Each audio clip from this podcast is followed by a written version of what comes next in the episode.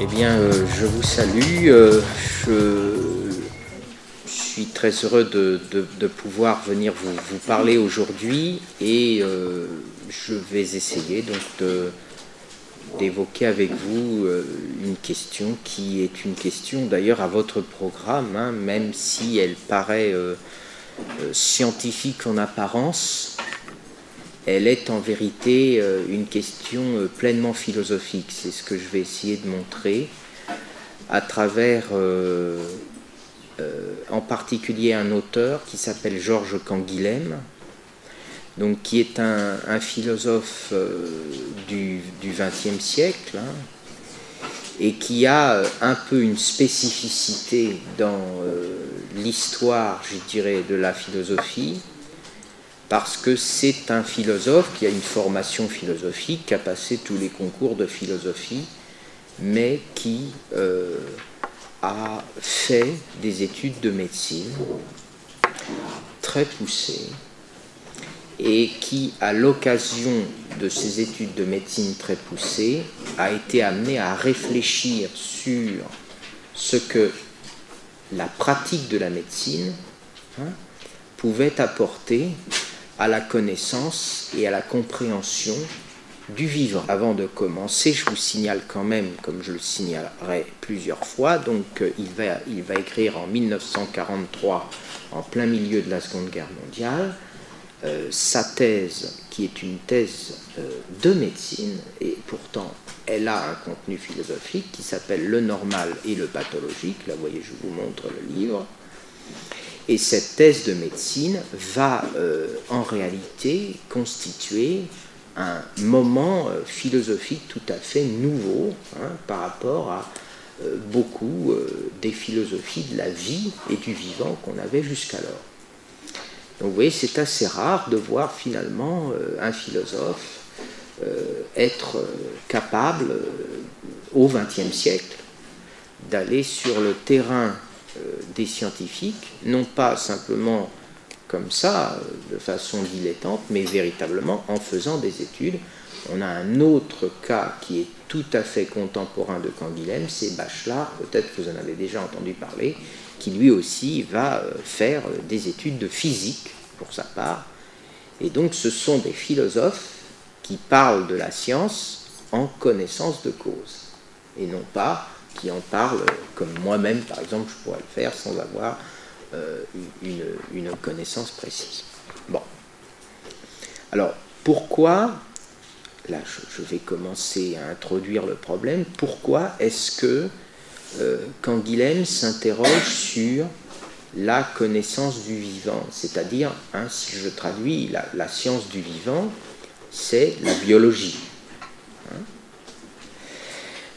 Parce que le vivant, dans la science et pour la science en général, est un objet qui pose problème. C'est un objet qui pose problème à la science, qui est problématique. Alors, il est problématique, évidemment, par rapport au reste des autres sciences exactes, et en particulier à la physique, car bien entendu, euh, j'ai envie de dire, la physique, hein, la physique newtonienne par exemple, ou la physique de Galilée, a très largement euh, contribué à forger les méthodes de la science. Et euh, ce sont à partir des méthodes de la physique, c'est-à-dire, vous le comprenez, de la matière inerte, du non-vivant, que s'est constituée, en particulier à partir du XIXe siècle, la biologie comme science du vivant. Mais quand on a appliqué les méthodes de la science physique au vivant, on a été confronté à un certain nombre de problèmes. Ce sont ces problèmes que je voudrais évoquer. Alors le premier problème, parmi de nombreux problèmes, c'est que lorsque un physicien étudie la matière, il va chercher à euh, diviser la matière en éléments simples qu'il considère comme des causes du fonctionnement de la matière. Par exemple, sans entrer dans des détails compliqués, euh, vous avez quand même entendu parler de l'atome. Et euh, même si l'atomisme au XXe siècle a été très largement modifié, la science physique, à travers l'atomisme, nous montre comment, pour expliquer, je ne sais pas, le bois, le carbone, toutes les matières, on divise cette matière en un certain nombre de molécules. Ces molécules sont elles-mêmes divisées en un certain nombre d'atomes, et en fait on divise les atomes aussi, bref, etc. La science consiste à diviser en éléments simples et ensuite à penser les relations entre ces éléments. Donc quelque part la science physique, elle coupe la matière et elle la divise. La difficulté, c'est que lorsqu'on aborde la matière vivante, c'est-à-dire les êtres vivants, alors que ce soit euh, une cellule, que ce soit une fleur, que ce soit un animal ou que ce soit un homme, vous ne pouvez pas diviser cet être vivant pour le comprendre, parce que si vous le divisez, si vous le coupez en deux, si vous supprimez des organes, si vous le défaites, vous le tuez si vous divisez un être vivant, vous lui ôtez la vie.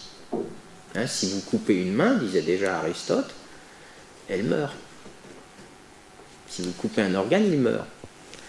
Donc il apparaît que ce qui fait qu'un être vivant, qui est pourtant matériel, hein, vous voyez bien que votre corps est quand même euh, fait de matière, mais si vous divisez votre corps vivant, vous lui enlevez la vie. Donc ça veut dire que ce qui fait l'objet de la biologie, c'est-à-dire le fait que cette matière est la matière d'un corps vivant, c'est qu'il a une unité qui est en elle-même indivisible. Et donc ça pose un vrai problème aux scientifiques parce que cette unité que donc les philosophes antiques appelaient la vie, hein, que même les philosophes antiques comme Aristote par exemple appelaient l'âme, hein, l'âme, un souffle ou une âme. Cette unité de la vie, elle ne se trouve donc dans aucune des parties du vivant. Votre vie n'est dans aucun de vos organes.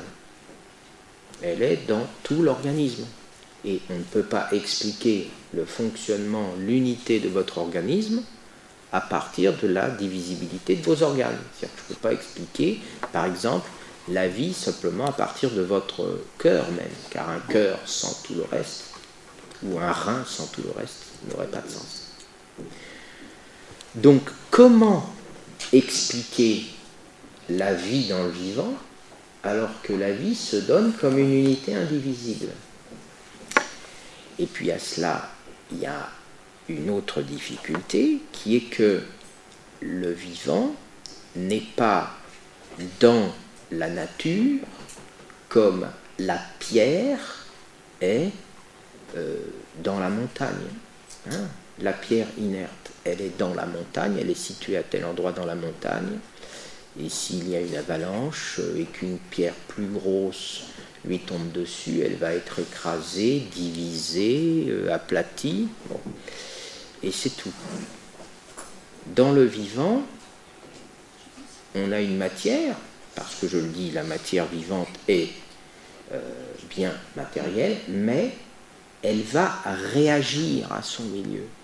C'est-à-dire que votre corps va réagir à ce qui l'agresse, par exemple les virus, elle va réagir à son milieu au point qu'elle va se défendre et elle va se défendre d'une manière telle qu'elle va essayer de euh, euh, modifier son milieu. Hein. par exemple, si vous avez une augmentation considérable de température dans votre milieu, qu'est-ce que vous allez faire? Votre corps vivant va tenter de faire baisser la température intérieure par de multiples moyens.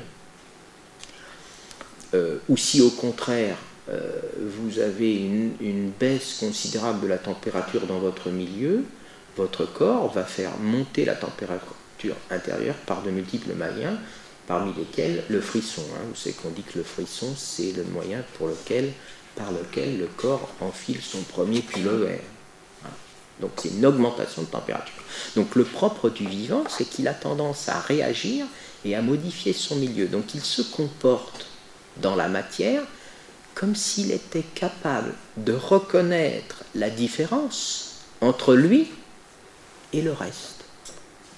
Il se comporte, va dire comme Guilhem, comme un centre, comme un sujet. Il va faire comme si, je dis bien comme si, parce c'est de la matière, il va faire comme s'il était capable de repousser ce qu'on lui impose, de modifier son milieu et d'agir sur son milieu pour l'améliorer en fonction de ses propres besoins.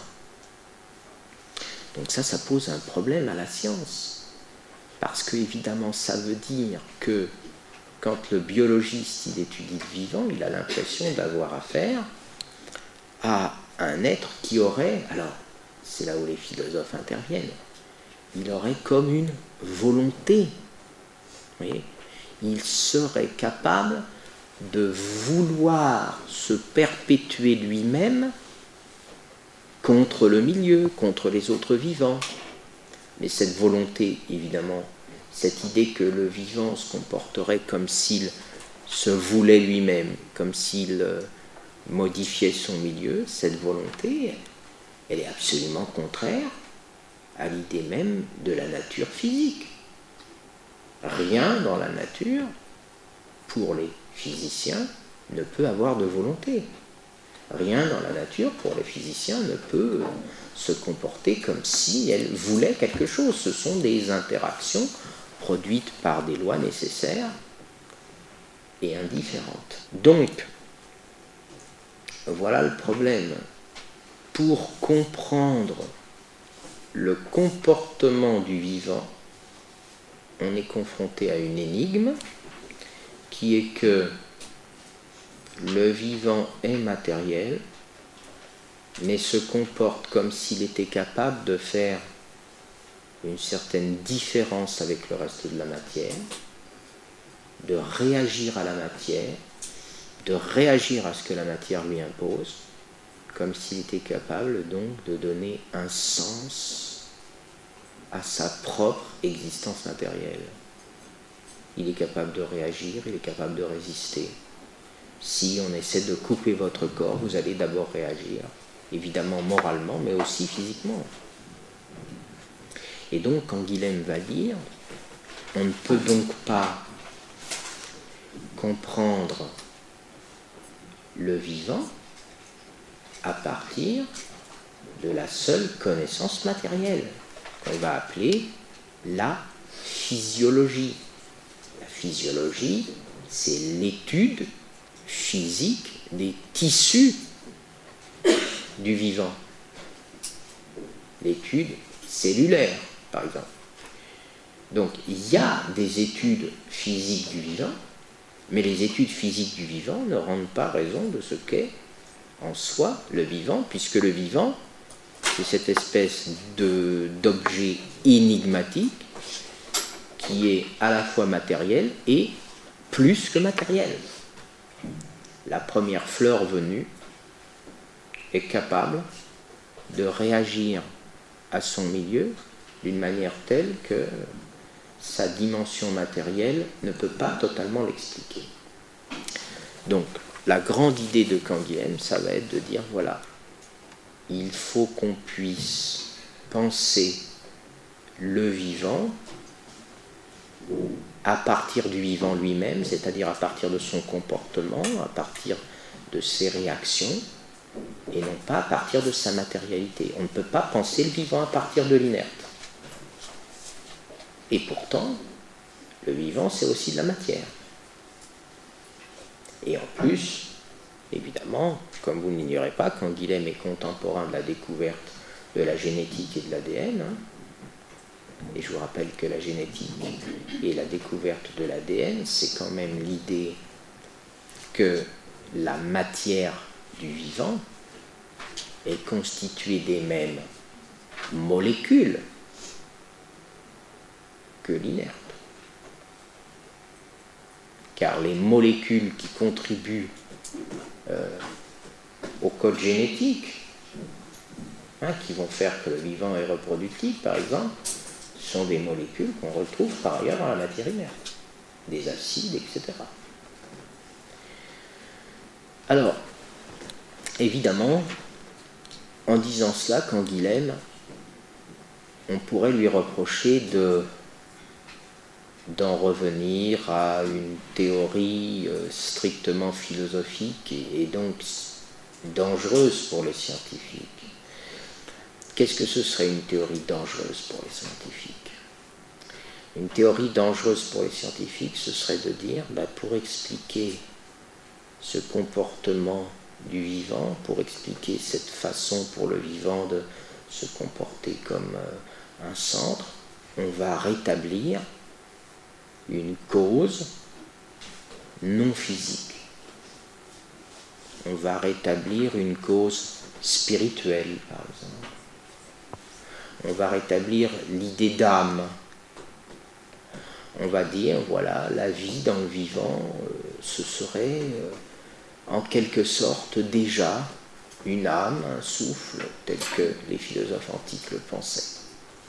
Ça, les biologistes ne pourraient pas l'accepter, parce que ça voudrait dire qu'il faudrait sortir de la connaissance de la nature matérielle pour expliquer le fonctionnement matériel. Ça voudrait dire qu'on serait obligé de faire au sens propre, hein, vous avez déjà entendu parler de ce mot, de la métaphysique, hein, pour euh, traiter du vivant.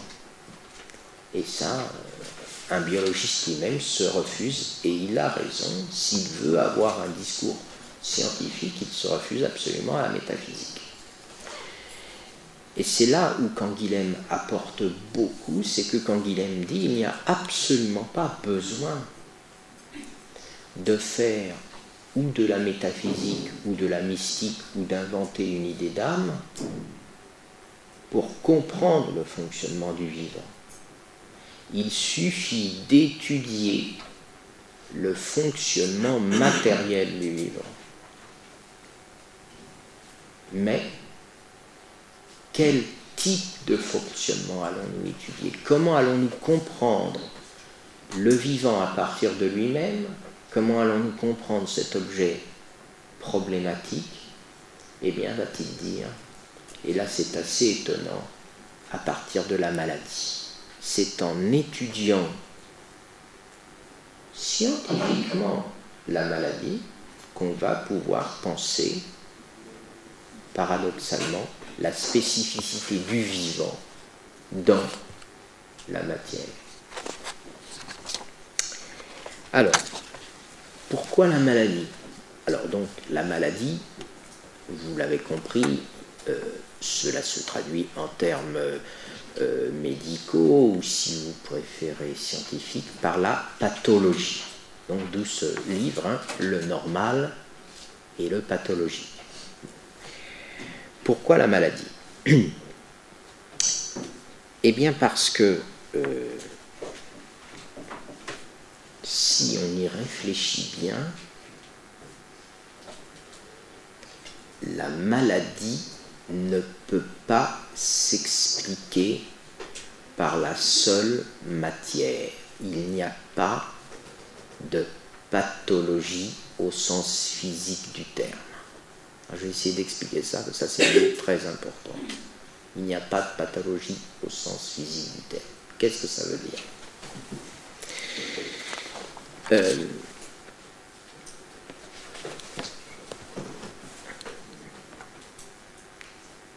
dans la maladie, un organisme souffre.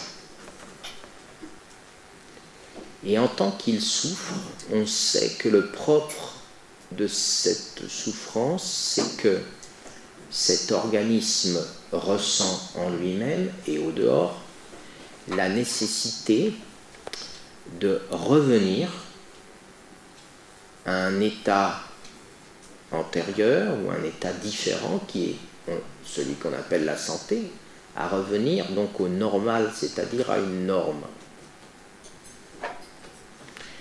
Donc un organisme malade, c'est un organisme qui agit dans le sens où il cherche à revenir à un état de santé. Je ne dis pas au même état de santé, mais à un état de santé.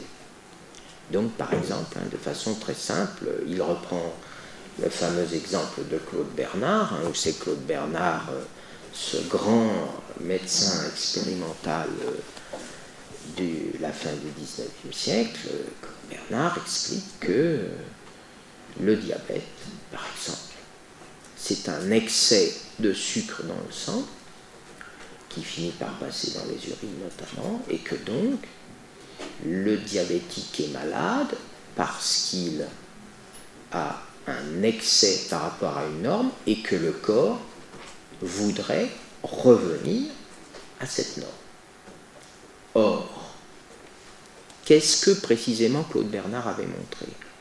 Claude Bernard avait montré que d'un point de vue strictement physique, c'est-à-dire du point de vue de ce que l'on peut mesurer du corps en laboratoire. D'un point de vue strictement physique, on sait que très naturellement le corps, le foie notamment, mais pas seulement, produit du sucre. Et donc, d'un point de vue strictement physique, c'est-à-dire du point de vue de la matière, que le corps produise plus ou moins de sucre,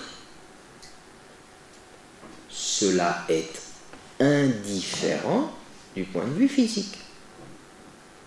C'est-à-dire que les lois physiques, les lois moléculaires de l'organisme ne sont pas modifiées selon que l'on produit plus ou moins de sucre. Que votre corps ait plus ou moins de fièvre, par exemple, les lois physiques, elles n'en sont pas modifiées. Ce sont toujours les mêmes lois de la matière, d'accord, de la matière au sens physique du terme, qui sont euh, respectées pour de la matière, plus ou moins de fièvre, c'est indifférent. Mais pour la matière d'un organisme vivant, plus ou moins de fièvre ou plus ou moins de sucre, ça n'est pas indifférent. Vous voyez ce que veut dire Canguilhem quand il dit euh, il n'y a pas de pathologie ou de maladie sur le plan physique. Ce n'est que sur le plan biologique, donc du vivant, qu'on peut penser l'idée de la maladie. Pourquoi? Parce que dans la maladie, l'organisme cherche à revenir ou à reproduire une certaine norme. Donc l'idée de norme, elle n'est pas une idée strictement matérielle. La matière physique n'a pas de norme, qu'elle soit plus ou moins de sucre, c'est exactement la même euh, composition atomique, c'est la même composition moléculaire, ce sont les mêmes règles. En revanche, pour un être vivant, qu'il ait plus ou moins de sucre, plus ou moins de température, tout ce que vous voulez, cela change les données du problème. Hein. De même, dans le cancer du sang, par exemple, eh bien, du point de vue strictement moléculaire, qu'il y ait plus ou moins de globules blancs dans le sang, c'est indifférent, totalement indifférent du point de vue physique. En revanche, du point de vue de la santé du corps, c'est catastrophique. Donc, le vivant est capable d'introduire une certaine norme. Et puisque le vivant est capable d'introduire une certaine norme, c'est donc que ce qui va définir le vivant, c'est la capacité à donner, à se donner une norme. On va y revenir. Donc maintenant, je propose le passage euh, du petit exposé d'une de mes élèves que vous allez voir. C'est une de mes élèves actuelles qui a fait donc un petit exposé sur un extrait d'un autre livre qui s'appelle La connaissance de la vie, toujours de Canguilhem, et qui s'intitule Le normal et le pathologie. Donc, euh, Canguilhem dit que ces deux concepts de normal et de pathologique euh, semblent nécessaires pour comprendre euh, la pensée et l'activité du médecin. mais quel sens donner au terme pathologique? Est-ce ce qui est anormal Ce qui est contraire ou contradictoire au normal? Et le normal est-il ce qui est sain? Et l'anomalie est-elle identique à l'anormalité? Donc on observe ici une certaine ambiguïté du terme normal, euh, qu'on peut définir euh, dans un premier temps comme un caractère que représentent la plupart des individus, ah, mais avec euh, plus ou moins d'écart, ou dans, un deuxième sens comme un certain idéal, un prototype. Donc lorsqu'on parle du vivant, devons-nous considérer la vie comme un système de lois ou comme une organisation de propriété? Donc à partir d'ici, Claude Bernard euh, va étudier euh, les rapports de l'individu au type. Donc euh, il va considérer qu'une norme, qu'une norme est commune à une espèce. Et donc tout manquement à cette norme traduit un certain état pathologique.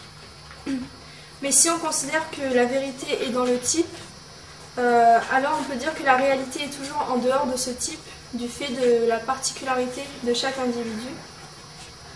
Or, le médecin a affaire à l'individu et non au type humain. Donc on rencontre ici un problème entre le théorique et le pratique. Si d'autre part on considère la vie comme une organisation de propriété, la vie serait donc une organisation de puissance, une hiérarchie de fonctions. Euh, de cette manière, l'irrégularité et l'anomalie euh, ne seraient plus des accidents de l'individu, euh, mais seraient inclus dans son existence même. Donc euh, cela pose un certain droit à la singularité individuelle. Donc de cette manière, l'irrégularité et l'anomalie ne seraient plus, euh, ne revêt pas, l'anomalie ne revêt ici pas euh, un sens péjoratif, mais seulement et qualifie seulement le différent. Donc si on définit qu'il y a mille et une façons de vivre, il n'y a donc pas de forme manquée et on ne se réfère plus à un idéal ni à un type. Donc ainsi, les vivants seraient des monstres normalisés et le normal euh, ne serait que le zéro de la monstruosité. Euh, en effet, il ne manque rien à un vivant, car sinon euh, il ne pourrait pas vivre.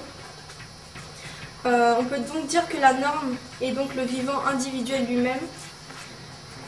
il n'y a pas de norme absolue, mais au contraire, la vie est l'acte de produire des normes afin de s'adapter au milieu de vie.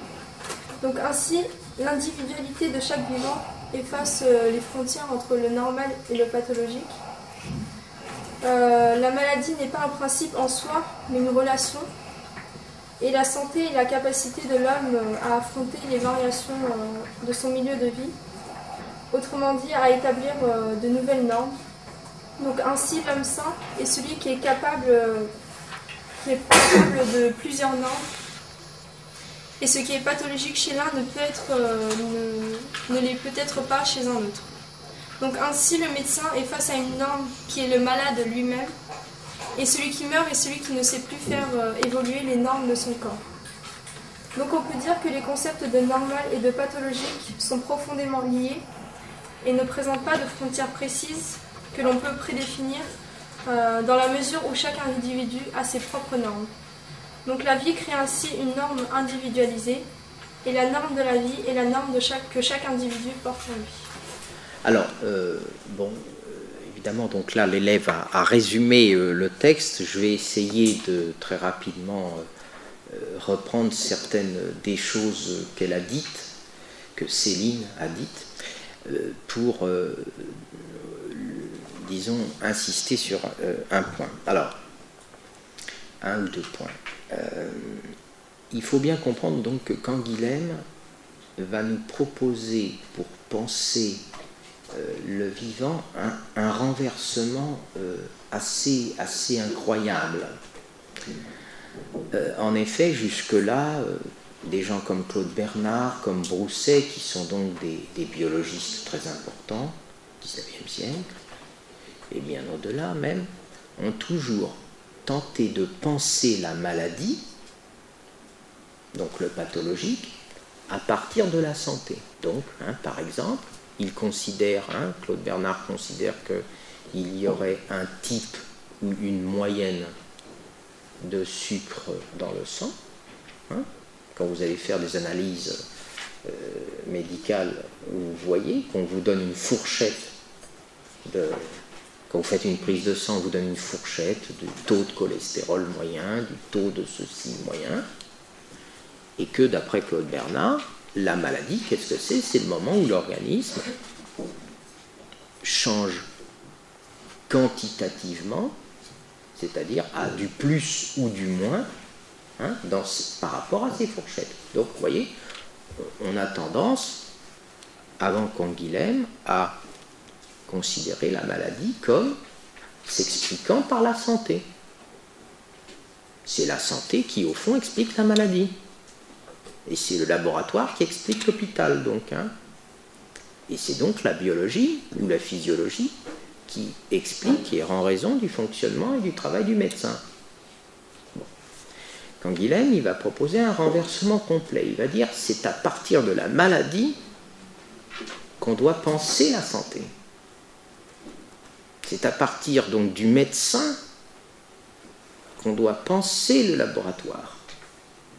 C'est à partir du pathologique qu'on doit penser le normal.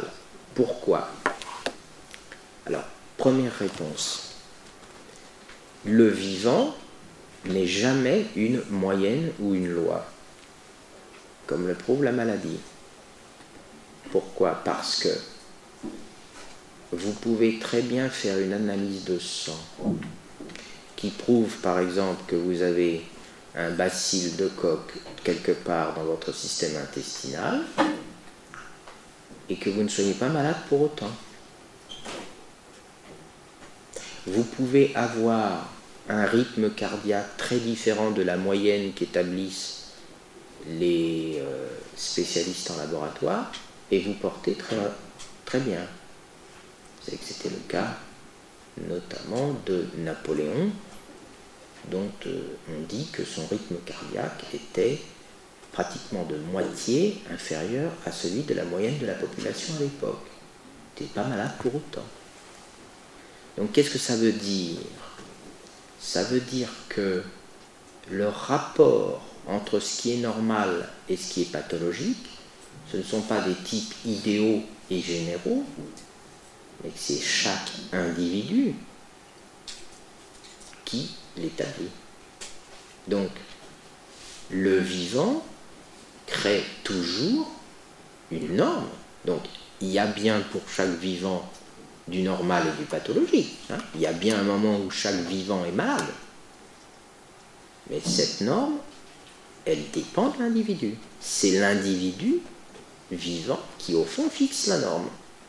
Ce qui signifie que la norme pour l'un n'est pas forcément la norme pour l'autre. Et ce qui signifie que les normes peuvent changer. Alors quand Guilhem prend là-dessus également un exemple tiré de l'évolution.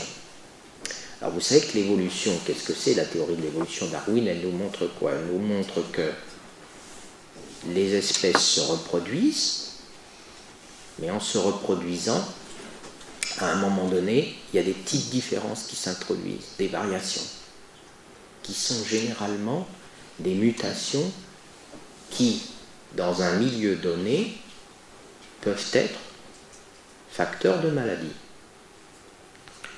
Mais ce qui est une mutation facteur de maladie dans un milieu donné peut devenir une source de santé dans un autre milieu. Je donne un simple exemple.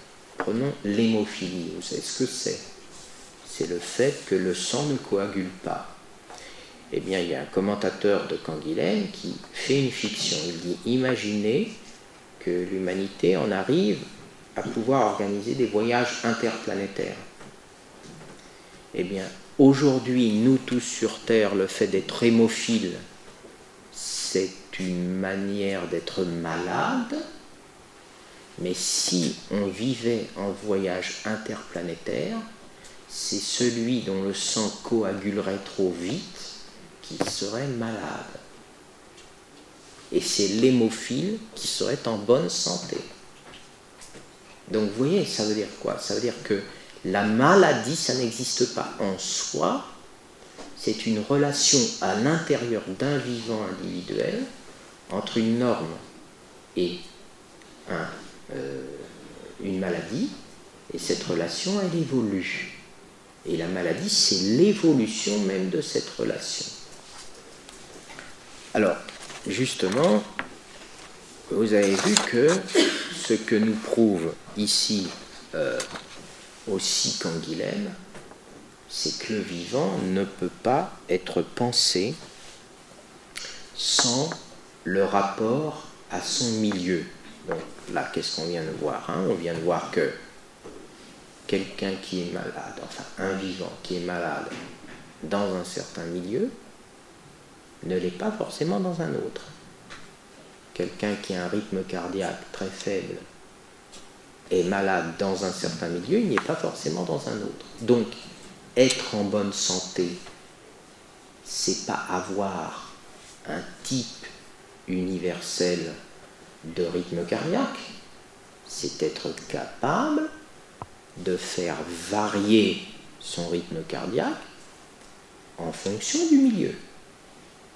Et cette variation, cette capacité à faire varier euh, son rythme cardiaque par exemple, c'est ça la santé.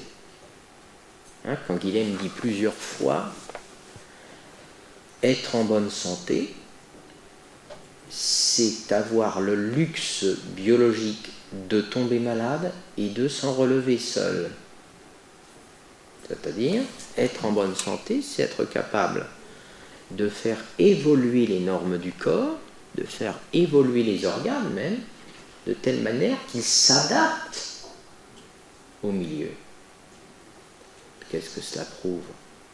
Ben, Ça prouve que le vivant n'est pas dans un milieu, que le vivant n'est pas une chose au milieu d'autre chose, mais que le vivant agit réagit, forge son milieu.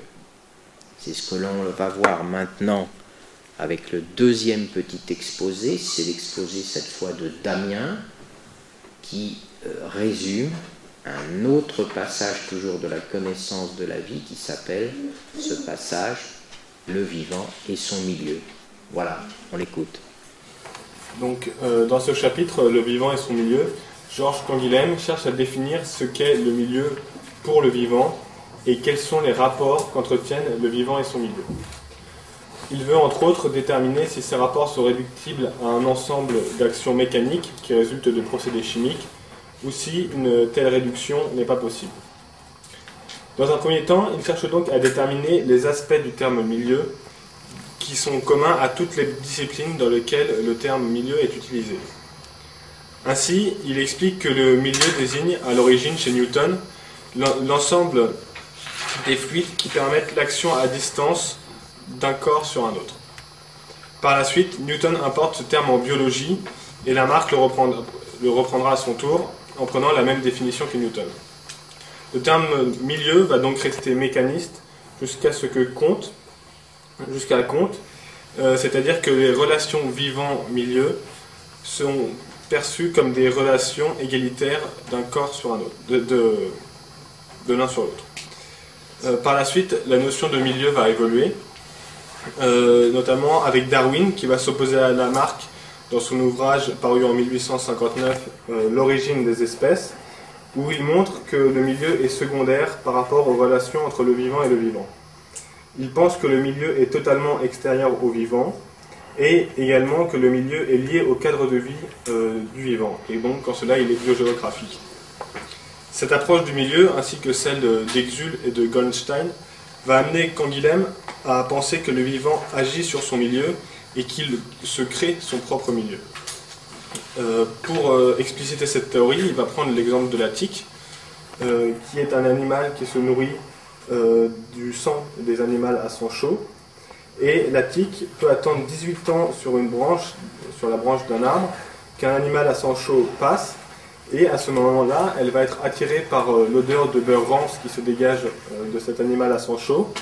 Et elle va donc lui tomber dessus et euh, se fixer à lui pour féconder ses œufs. La tique a donc attendu 18 ans pour choisir son milieu. Ainsi, la relation physique entre le milieu et le vivant est différente de la relation biologique qui existe entre le vivant et son milieu. Euh, où, dans cette relation biologique, le milieu est mobile et varie selon les êtres vivants. Il y a donc un retournement du rapport vivant-milieu au profit du vivant qui va se confirmer par les progrès de la génétique. C'est pourquoi, pour Canguilhem, les relations euh, vivant-milieu ne sont pas des relations mécanistes, mais sont dans la mesure où le vivant centralise son milieu propre. Comme euh, le dit Exul, le vivant n'est pas une machine, c'est un machiniste qui produit des actions. La relation vivant-milieu n'est donc pas réductible à la dimension mécaniste de ces relations. On va là encore essayer euh, de, comprendre euh, un petit peu plus avant ce que ce, chapitre veut dire et pour, le faire comprendre, on, va repartir de l'exemple dont vous avez entendu la recension dans l'exposé qui est l'exemple de la tique. C'est un exemple qui n'est pas très très ragoûtant, il faut bien le dire. Vous avez peut-être euh, vous-même tout eu ou vu des tiques. C'est un animal qui donc se nourrit euh, du sang des autres mammifères. Mais ce qui est intéressant dans le cas de la tique, c'est que euh, on peut prouver en laboratoire qu'une tique peut vivre en hibernation avec ses œufs fécondés, c'est très important, il l'a peut-être pas dit, hein, mais elle peut vivre en hibernation avec ses œufs fécondés jusqu'à 18 ans, attendre que donc sous elle passe un mammifère à sang chaud, réagir au fait que ce mammifère à sang chaud a une odeur de beurre rance, c'est comme ça que les, biologistes le définissent, ce qui est en fait, si vous voulez, l'odeur du mammifère, tomber sur ce mammifère, s'inscrire sous sa peau, se nourrir de son sang et, à partir de là, donc, se reproduire avec ces œufs qui étaient déjà fécondés depuis 18 ans. les, euh, les biologistes prouvent que quand on essaie de reproduire artificiellement le phénomène. C'est-à-dire, on met du beurre rance sur une coupelle. La tique tombe bien sur ce beurre rance, mais elle remonte ensuite sur sa branche parce qu'elle n'a pas trouvé le sang chaud qu'elle cherche. Donc c'est la preuve euh, absolue que le vivant choisit milieu. Alors, il ne le crée pas, hein. le milieu est bien le milieu de tous les vivants, c'est le milieu physique, mais il choisit dans son milieu ce qui va correspondre à la norme dont individuellement il a besoin. Et donc, pourquoi est-ce que cet exemple nous dit quelque chose du vivant et nous dit quelque chose de la complexité du vivant, y compris pour le biologiste? Eh bien, c'est qu'on voit bien ici que le vivant se comporte comme s'il avait un comportement, dit euh, Canguilhem, c'est-à-dire comme s'il était capable de s'orienter dans un certain sens, comme s'il y avait des choses qui le repoussaient, qu'il y avait des choses qu'il acceptait. Canguilhem va dire le vivant n'est jamais indifférent. C'est toute la différence avec la notion physique et mécanique du milieu. Voilà, ces deux objets strictement inertes sont dans le même milieu. Ils se touchent, mais leur relation est indifférente. Ça veut dire, si je les sors, si je les modifie, si je les sépare, ils ne sont pas modifiés dans leur structure ou dans leur nature. Donc, il est indifférent que ce livre se trouve par exemple ici ou là. Dans le vivant, le milieu n'est jamais indifférent. Le vivant, c'est la non-indifférence. Le milieu est toujours polarisé. Donc ça veut dire, et c'est là-dessus qu'on peut conclure, que le propre du vivant, c'est d'avoir un comportement et on ne peut donc comprendre tous les mécanismes du corps. On ne peut comprendre la matière vivante qu'en tenant compte, de ce comportement. Car ce comportement de la tique, par exemple, va engendrer des phénomènes physiques, comme par exemple le fait de mettre en hibernation des œufs fécondés, ça c'est des phénomènes physiques, mais on ne peut pas comprendre ces phénomènes physiques si on ne comprend pas le sens que le vivant cherche à donner à ce phénomène physique, c'est-à-dire en l'occurrence pour la quel est le sens de sa vie, si je puis dire, c'est de se reproduire. Donc, pour conclure, on peut dire que la maladie nous aide à comprendre le vivant, parce que la maladie, c'est le moment où un individu vivant est obligé de changer la vie de son milieu, son rapport au milieu, compte tenu de son sens. C'est-à-dire, il va modifier sa vie, modifier son organisme, pour pouvoir restaurer des relations normales avec son milieu en changeant ses normes. Qu'est-ce que c'est qu'un être qui meurt? C'est un être qui n'est plus capable de changer ses normes. C'est un être qui n'est plus capable de modifier ses normes en fonction du milieu. Pour euh, le dire autrement et pour euh, résumer euh, ce que je, viens de dire, on peut dire que, voilà, être vivant, c'est pouvoir s'adapter aux infidélités du milieu et que être malade, c'est pouvoir moins s'adapter, mourir, c'est cesser de pouvoir changer ses propres normes. Voilà. Merci.